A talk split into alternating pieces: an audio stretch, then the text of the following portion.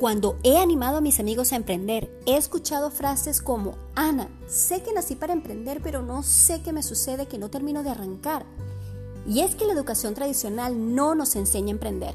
Y cuando vamos al Internet está minado de información técnica, datos, métodos, modelos, índices, herramientas que no solo no sabemos cómo aterrizar, sino que tampoco nos hablan de las habilidades blandas que necesitas para ser un emprendedor eficaz. Por eso nació este podcast, para darte la ABC de tu viaje hacia la independencia. Soy Ana María Garófalo, ingeniero civil de profesión, pero emprendedora de corazón. Soy una latina viviendo en Suiza, de mente estructurada, pero una apasionada por la independencia y la libertad, amante de Dios, de los viajes y sobre todo de los resultados. Tu vuelo está a punto de despegar. ¿Estás listo? Comencemos.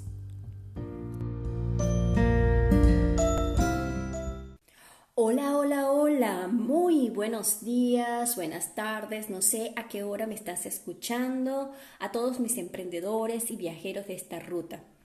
No tienes idea, no sabes cómo me encanta encontrarme contigo en este espacio. Te confieso que se ha convertido en uno de mis momentos favoritos. Me encanta acompañarte y me encanta también escucharte. Así que no dejes de escribirme o déjame tu nota de voz aquí mismo en esta aplicación. Me siento muy feliz y agradecida de que estemos caminando juntos y espero que ya tengas listo completamente tu café, que esté servido, lápiz y papel para que comencemos ya este tercer episodio. La semana pasada hablábamos de cuáles son las tres claves importantes para no soltar la toalla para no desistir. Y te decía que te hablaba de estas cosas porque probablemente, al igual que yo, tú no provienes de una familia con cultura de emprendimiento. Y cuando esto es así, el proceso es bastante diferente.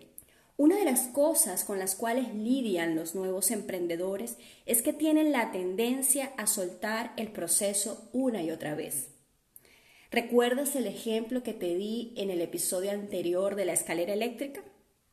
Si tú desde el primer momento entiendes y comprendes que esa tentación se te va a presentar y de antemano desarrollas métodos y herramientas para superarla, te aseguro que el resultado se te parará al frente cuando menos tú lo esperes. Porque recuerda algo, el éxito no se trata de hacer 5.000 cosas a la vez, sino de hacer Cinco cosas enfocadas y productivas cinco mil veces. Ahí está el efecto compuesto del éxito. Ahora bien, todos hemos escuchado e incluso leído el poder que tiene la fuerza de voluntad. Hemos escuchado frases como querer es poder. Sin embargo, en mi experiencia, desarrollar las actividades propias de un emprendimiento, desarrollar, digamos, los hábitos propios de un emprendedor de alto nivel a pura mera fuerza de voluntad ha sido un camino muy desgastante y muy agotador. Y tú me dirás, ¿cómo así, Ana María, si la fuerza de voluntad lo es todo? Sí, pero aplicado en el lugar correcto. Y ya te voy a explicar. Y ya vamos a entrar al tema específico del día de hoy. La fuerza de voluntad puede llevarte hasta cierto punto, pero la verdad es que ella pierde la batalla muchas veces y es por eso que soltamos el proceso una y otra vez. Ser emprendedor de alto nivel implica cambio de hábitos, implica un carácter, un tipo de conducta, una mentalidad muy, muy específica. Y esta es la razón por la cual muchas personas cada primero de enero eh, se compromete con la dieta, se compromete, por ejemplo, con el gimnasio y comienzan a hacer proposiciones y dicen, no, yo tengo la fuerza de voluntad de hacerlo y no logran de pronto cubrir una semana o 15 días de gimnasio. Y vamos a estar estudiando por qué sucede eso. Te doy un ejemplo específico con respecto al emprendimiento. Si a ti te gusta, por ejemplo, levantarte tarde, tu camino al éxito será mucho más difícil como emprendedor. Si te cuesta, por ejemplo, manejarte con una agenda y tú eres de las personas que dicen, María, me cuesta planificar, no sé cómo administrar mi tiempo, llevar un emprendimiento será mucho más difícil. Entonces, tratar de eliminar la pereza y la falta de orden desde el campo de la acción solamente a fuerza de voluntad es como tratar de cortar los frutos de un árbol sin cortar la raíz, con la esperanza de que los frutos desaparezcan para siempre. Y la verdad es que por más que cortes los frutos, siempre ese árbol volverá a producir los mismos frutos. Ese árbol siempre dará esa espera que no te gusta. Entonces, trabajar desde la fuerza de voluntad literalmente es ver ese mal hábito, intentar ir en su contra solamente desde el campo de la acción. Es decir, es como imagínate que tienes ese árbol del frente y simplemente estás cortando los frutos para no verlo. Pero el árbol sigue ahí y el árbol va a seguir generando el mismo fruto porque es su naturaleza. Se requiere un cambio de naturaleza. Entonces, para cambiar los frutos, hay que sacar el árbol de raíz y es ahí donde hay que aplicar la fuerza de voluntad. Entonces, la fuerza de voluntad, más allá de aplicarlo en el campo de la acción, del hábito, o en el campo de cortar o intentar cortar esos, esos frutos, esa fuerza de voluntad, hay que aplicarla en desenraizar ese árbol y plantar una nueva semilla para regarla, para trabajarla, para que dé nuevos frutos. Desenraizar el árbol que produce esos frutos y sustituirlo por otro que dé el fruto que tú esperas. Es decir, sembrar la semilla que tenga el código genético del fruto que quieres producir. Y Ana María, ¿cuál es el fruto que quiero producir? ¿Cuál es el fruto que se requiere para poder llevar mi emprendimiento a ese nivel que quiero? Ese fruto son los hábitos que ejecuta día a día los emprendedores exitosos de alto nivel. Disciplina implacable, enfoque implacable, una inteligencia emocional muy afinada, la capacidad de ver el final desde el principio, es decir, tener la visión enfocada en el resultado esperado, la capacidad de buscar soluciones a todo obstáculo, es decir, esa capacidad que debe desarrollar el emprendedor para resolver problemas, la capacidad de conseguir recursos, el hábito de ser un estudiante, de ver siempre el lado positivo. Parece, parece como muy fácil, pero no todo el mundo tiene la habilidad de que en todo momento, con toda situación que se presenta, ver el lado positivo. Eso es un estilo de carácter, eso es un hábito que hay que desarrollar esa capacidad de solucionar problemas, como ya te lo dije, la capacidad de influir y de liderar, la capacidad de ir incluso en dirección hacia el miedo. Son hábitos, son conducta, es un tipo de carácter que se desarrolla cuando yo comienzo a sembrar, primero a desenraizar los árboles que me generaban un fruto contrario a esto y sembrar la semilla correcta para eventualmente, en el tiempo menos esperado, tú comiences a fluir naturalmente en todas estas conductas, en todos estos hábitos que te va a llevar al resultado. No es lo mismo fluir naturalmente en ellos que tratar a fuerza de voluntad de desarrollarlos. Entonces, esa semilla generadora de las conductas que bien sea nos empoderan o nos limitan se llaman creencias. Y de eso vamos a estar hablando el día de hoy. Las creencias son ideas que consideramos verdades incuestionables acerca de nosotros mismos o del mundo que nos rodea. Provienen de ideas que nuestros padres o personas significativas, sobre todo personas que a nosotros desde niño eran como autoridades, por ejemplo, maestros, eh, tíos, personas que para nosotros eran autoridades. Entonces, estas personas nos repetían en la infancia una y otra vez su forma de pensar y su forma de ver el mundo, de ver el dinero, de ver a las personas, de ver a los hombres, de ver a las mujeres, de ver incluso el mercado donde ellos se encuentran estamos hablando ya de puntos específicos acerca de las empresas.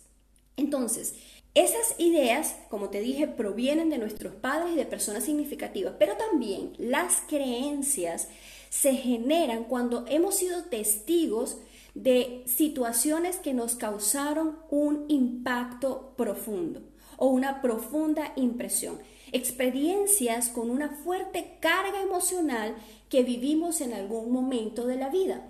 Te doy un ejemplo, una persona que siempre ha tenido la creencia de que hay que disfrutar la vida y que al cuerpo hay que darle lo que le pide, por ejemplo, y es una persona dada al alcohol y un día tiene un accidente de tránsito de pronto por estar pasado de trago, ese impacto fue lo suficientemente fuerte, ese impacto emocional fue lo suficientemente fuerte como, como para cambiar su vida y dejar completamente el alcohol. Entonces ese impacto generó un cambio de creencia. Entonces las creencias vienen por repetición desde la infancia de personas que están a nuestro alrededor, que nos imprimen su forma de creer y de ver el mundo. Viene también de la sociedad en donde hemos, donde hemos crecido y por el impacto emocional de una experiencia muy fuerte que puede ser positiva como puede ser negativa. Entonces, las creencias son generalizaciones tremendas y la mayoría de las veces representan una distorsión de la realidad que juegan en contra de tu identidad como emprendedor. Las creencias pueden impulsar nuestra vida cuando son positivas. Cuando nos decimos la expresión, por ejemplo, siempre encuentro la manera de superar las dificultades o yo siempre resuelvo. No sé si has escuchado esa frase, yo siempre resuelvo, esa es una creencia que te empodera. Yo, por ejemplo, en la universidad siempre me gustó ser de altas calificaciones, ser una buena estudiante, de tener buenos resultados. Y yo recuerdo que cuando sentía temor en un parcial, siempre venía a mi mente un pensamiento que era una creencia, decía, ¿de qué te preocupas si siempre sales bien? Entonces, esa creencia me mantenía teniendo el mismo resultado. ¿Te das cuenta? Por otro lado, cuando son negativas, cuando las creencias son negativas, pueden obstaculizar el logro de nuestros objetivos, ya que nos predisponen a actuar de un modo sesgado ante situaciones. Ejemplo, cuando decimos la gente es mala. ¿Tú te imaginas cómo se relaciona alguien con esta creencia? Una persona que cree que la gente es mala, le es difícil entrar en relación de amistad, en relación con, cualquier persona, porque siempre está esperando lo malo de la otra persona. Siempre va a estar a la defensiva y desconfiado. ¿Y qué va a pasar con la otra persona? Nadie le gusta estar con una persona que no confía en ti. ¿Y cuál va a ser el resultado?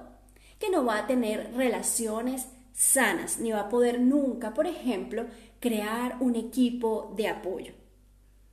Entonces, la mayoría de las creencias están formuladas con afirmaciones muy generales. Por ejemplo, la vida es dura, la vida es difícil, el tiempo nunca alcanza para nada, por ejemplo. El dinero corrompe a las personas, el dinero es malo, o todos los ricos son malos, todos los hombres son iguales, y esto hablando ya de relaciones, o todas las mujeres o son iguales, o nadie entiende a las mujeres. Entonces, ¿cómo funciona? Las creencias son pensamientos que generan emociones. Y esas emociones generan conductas. Y las conductas generan un resultado que refuerzan esa creencia. Basado en eso, entonces en nuestra vida podemos estar generando espirales ascendentes que provienen de creencias empoderadoras o espirales descendentes que son creencias que me limitan. Es por eso que tú puedes estar intentando en el campo de la acción moverte como un emprendedor, pero tu sistema de creencias, tu mentalidad, tu sistema de pensamiento es la de un empleado.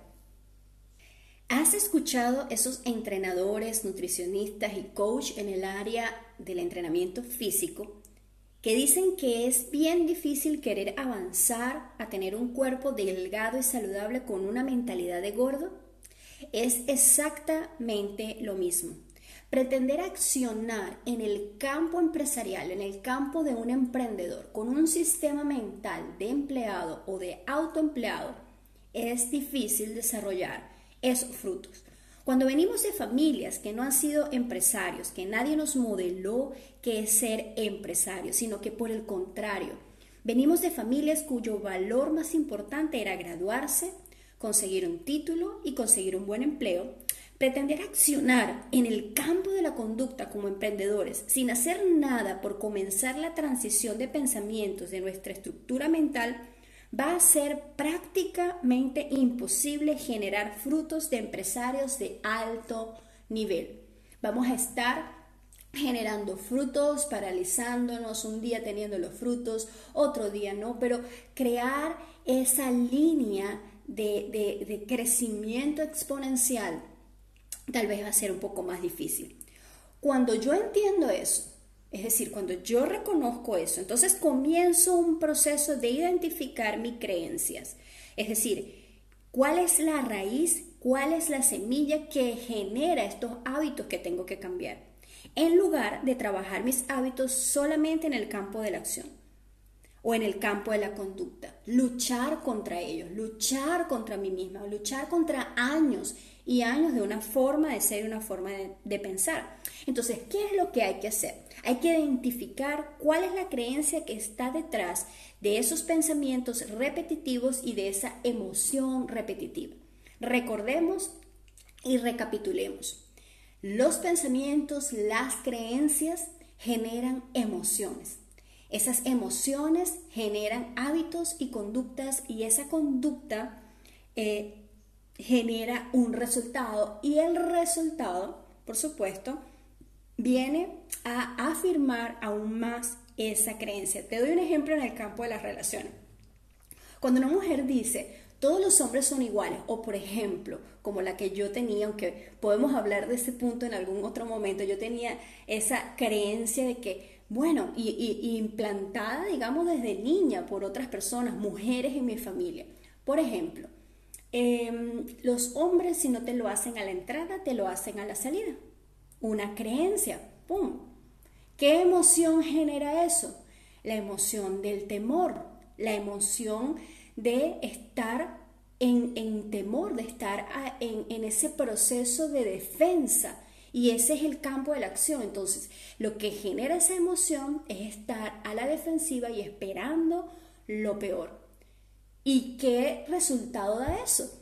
Bueno, que efectivamente ninguna persona, ningún hombre en este caso, iba a estar dispuesto, ¿verdad?, a vivir constantemente en un ambiente de desconfianza, en un ambiente de agresividad de pronto, en un ambiente donde todo lo que esa mujer percibe es un ataque. ¿Y qué va a pasar? Que eventualmente eh, se resulta en lo esperado, ¿ok? Y ese resultado pues afirma mi creencia inicial. ¿Ves que los hombres si no lo hacen a la entrada, lo hacen a la salida? Y así podemos trabajar en cada una del el resto de las áreas.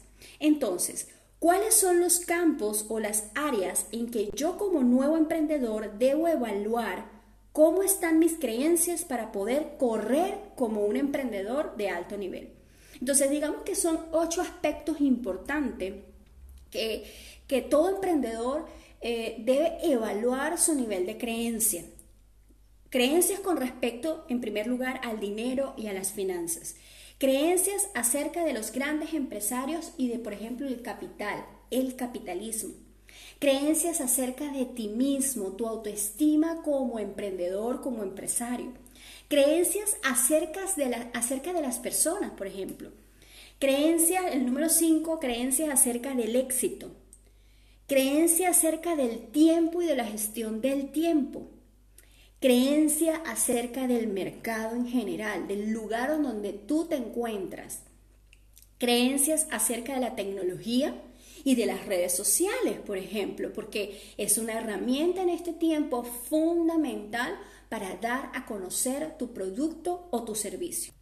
Entonces, cuando podemos identificar cuáles son las creencias limitantes en estas áreas, será mucho más fácil poder consolidar resultados consistentes y permanentes en nuestro emprendimiento. ¿Cómo emprender si, por ejemplo, crees que los empresarios son explotadores? ¿O cómo crear un equipo de éxito si crees que si quieres hacer algo bien hecho, debes hacerlo tú mismo? Yo no sé si has escuchado ese tipo de frases que dice, si tú quieres hacer algo y que quede bien hecho, debo hacerlo yo mismo. Cuando tú manejas ese tipo de creencias va a ser bastante difícil de que tú puedas desarrollar un equipo exitoso y que tú aprendas a delegar esa confianza en otra persona. O por ejemplo la afirmación, no confío ni en mi sombra. ¿Cómo pretender tener resultados de 6 o 7 cifras en tu negocio cuando crees, por ejemplo, que el dinero no es importante? ¿Sí me explico? Entonces es sumamente importante poder identificar cada una de estas creencias. El secreto para poder identificar cuáles son las creencias que subyacen dentro de mí, que están detrás de esa emoción o detrás de esa conducta, es preguntarme y permitirme sentir e identificar lo que siento de forma consciente. Te doy un ejemplo. Cuando visualizo o escucho la palabra dinero, ¿qué sientes? cuando tú escuchas la palabra dinero. Fíjate que muchas veces buscamos el dinero. El dinero es necesario para todos, por supuesto, todo lo que tenemos alrededor se compra con dinero. Pero cuando yo me hice esta pregunta consciente, cuando yo conscientemente me permití sentir qué es lo que sucedía dentro de mí cuando escuchaba la palabra dinero o imaginaba dinero, tú sabes que descubrí que significaba muerte. Y tú dirás, muerte, Ana María, ¿cómo es posible que el dinero para ti significaba muerte? Claro, porque cuando yo me permití el hacerme esa pregunta y sentir en ese momento, en ese instante, qué pasaba por mi mente inmediatamente, sin pensarlo, simplemente sentirlo, me llevó a ese impacto emocional cuando yo perdí a mi padre a la edad de 15 años, que estaba viviendo una situación eh, de salud y necesitaba ser trasladado a los Estados Unidos para una operación que en ese momento en Venezuela no la hacía en aquel tiempo. Y ese, ese traslado no se ejecutó por falta de dinero. Fíjate qué interesante. Entonces, mis creencias que están en mi subconsciente, porque las creencias es importante que sepas, yacen en nuestro plano subconsciente. Por eso nuestro consciente puede estar corriendo hacia una dirección y nuestro subconsciente está jalando a otra dirección o está alando a otra dirección. Y es comienza ese proceso de autosaboteo. Entonces, ¿cómo yo iba a poder generar resultados positivos, consistentes y permanentes en el tiempo si para mí el dinero significaba muerte? Yo tuve que comenzar un proceso de sustitución de esa creencia que me generaba, me generaba esa emoción negativa. Te puedo dar ejemplos. ¿Qué sientes cuando escuchas la palabra liderazgo, por ejemplo? ¿Sientes temor? ¿Sientes que no es para ti? O, por ejemplo, la palabra formar equipo. ¿Qué sientes cuando escuchas la palabra capital o capitalismo? ¿Qué sientes cuando alguien te identifica como emprendedor? Cuando tú escuchas la palabra emprender, ¿te genera alegría, te genera entusiasmo o por el contrario te genera temor y angustia?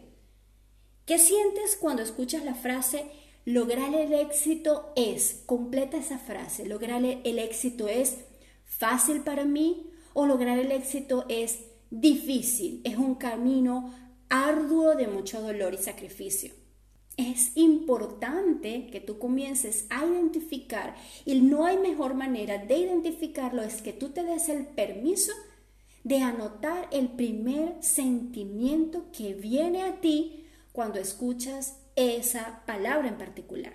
Entonces el objetivo del episodio de hoy, primero es que entiendas la importancia de identificar cada una de las creencias que subyacen detrás de cada emoción y de por supuesto de cada conducta que te aleja o te acerca a esa meta. Y el segundo objetivo de este episodio es que te sientes a hacer una auditoría de creencias, comenzando por estos ocho aspectos básicos de todo emprendimiento. Te lo voy a repetir. ¿Qué crees? ¿Cuáles son tus creencias? ¿Qué sientes respecto al dinero y la administración de finanzas? Lo anotas. ¿Qué sientes cuando ves o imaginas grandes empresarios, cuando escuchas la palabra capitalismo, cuando, cuando escuchas la palabra empresario? ¿Qué sientes cuando te ves a ti mismo como emprendedor? ¿Qué crees acerca de ti mismo, de tus capacidades o tu falta de ellas? ¿Qué crees o qué sientes acerca de las otras personas? ¿Cuáles son tus creencias generalizadas acerca de las personas? ¿Son confiables? ¿O por el contrario, para que algo quede bien tienes que hacerlo tú mismo, por ejemplo? ¿Qué crees acerca del éxito? ¿Eres de las personas que creen que, que el éxito es para algunas personas y que no es para todo el mundo? ¿O crees que el éxito lo puede alcanzar cualquier persona? ¿Qué crees y sientes acerca del tiempo? ¿Sientes que Dios nos dio un recurso valioso y que podemos hacer todas las cosas que nos vengan a la mano? ¿O por el contrario, eres de las personas que siempre repites frases como el tiempo no alcanza para nada? ¿Cuál es tu creencia acerca del mercado?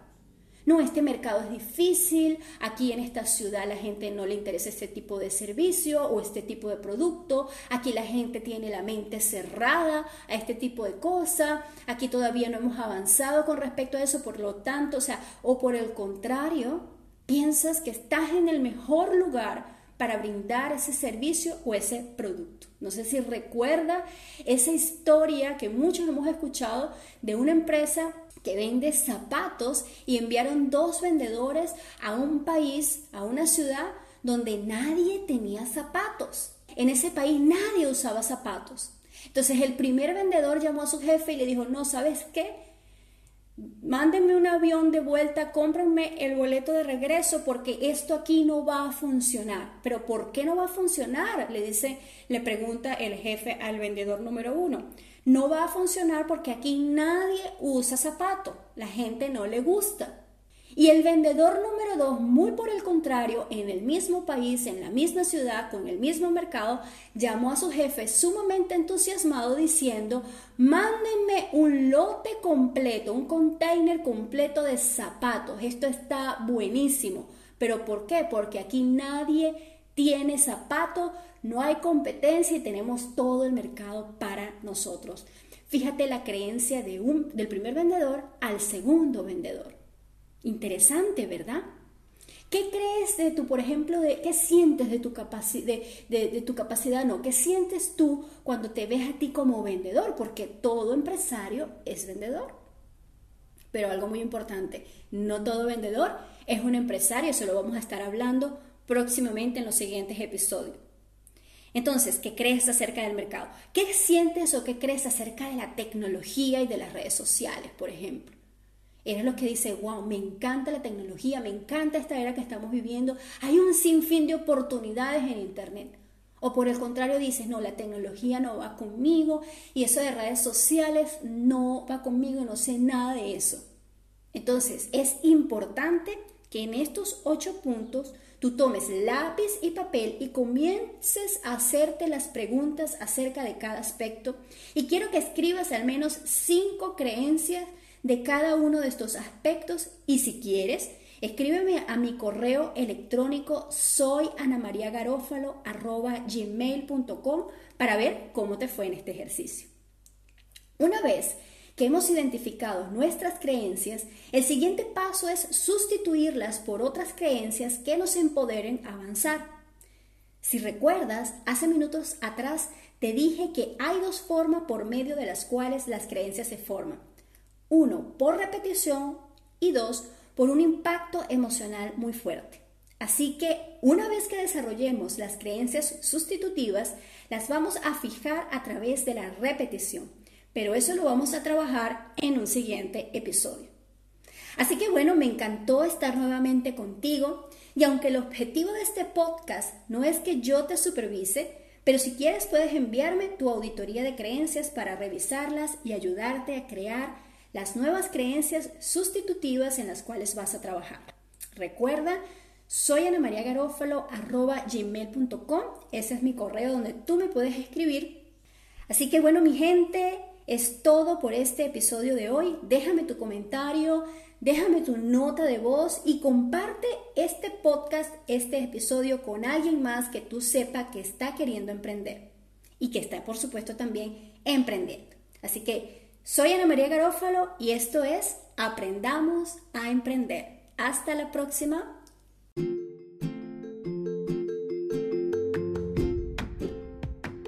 Y hasta aquí el episodio de hoy. Ha sido para mí un verdadero placer conectarnos en este espacio. Y si lo que has recibido en este episodio ha sido de valor para ti, suscríbete, déjame un comentario y compártelo con tus amigos. No olvides también seguirme en mis redes sociales, arroba soy Ana María Garófalo en Instagram y en Facebook y también suscribirte en mi canal de Telegram. Hazme llegar tus preguntas, comparte tus dudas para que las resolvamos juntos. Nos vemos la próxima semana en un siguiente episodio de Aprendamos a Emprender, el ABC de un viaje hacia la independencia. Te mando un fuerte abrazo y muchas bendiciones.